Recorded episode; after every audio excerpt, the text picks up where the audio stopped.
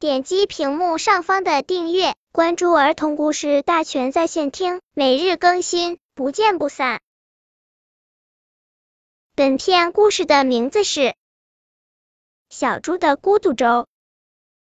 小猪喜欢熬粥，特别喜欢听粥在锅里咕噜咕噜唱歌的声音。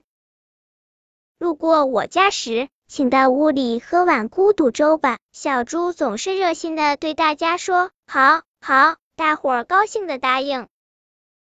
这天早上，小猪盛了一锅水，放了些玉米粒，然后放在炉灶上。出门前，小猪在门上写道：“路过的朋友，请喝一碗孤独粥。”我回来时，只要还有一小碗香香的玉米粥就够了。小猪边走边想。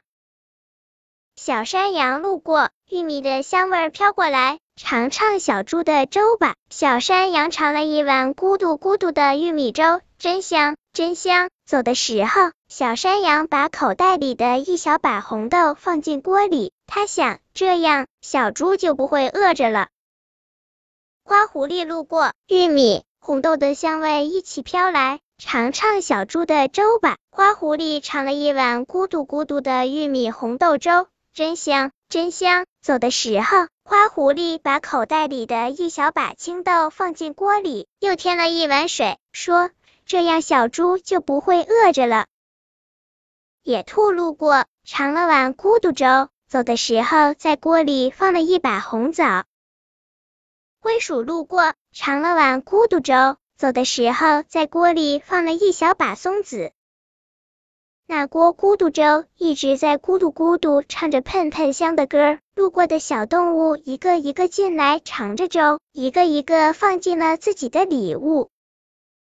傍晚，小猪回家了，老远老远就闻到了玉米、红豆、青豆、红枣、松子的香味从屋子里飘出来。我只是煮了玉米粥呀，怎么有这么多香味？小猪想。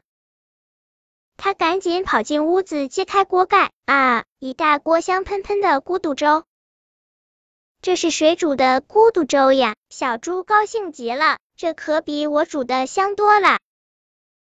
本篇故事就到这里，喜欢我的朋友可以点击屏幕上方的订阅，每日更新，不见不散。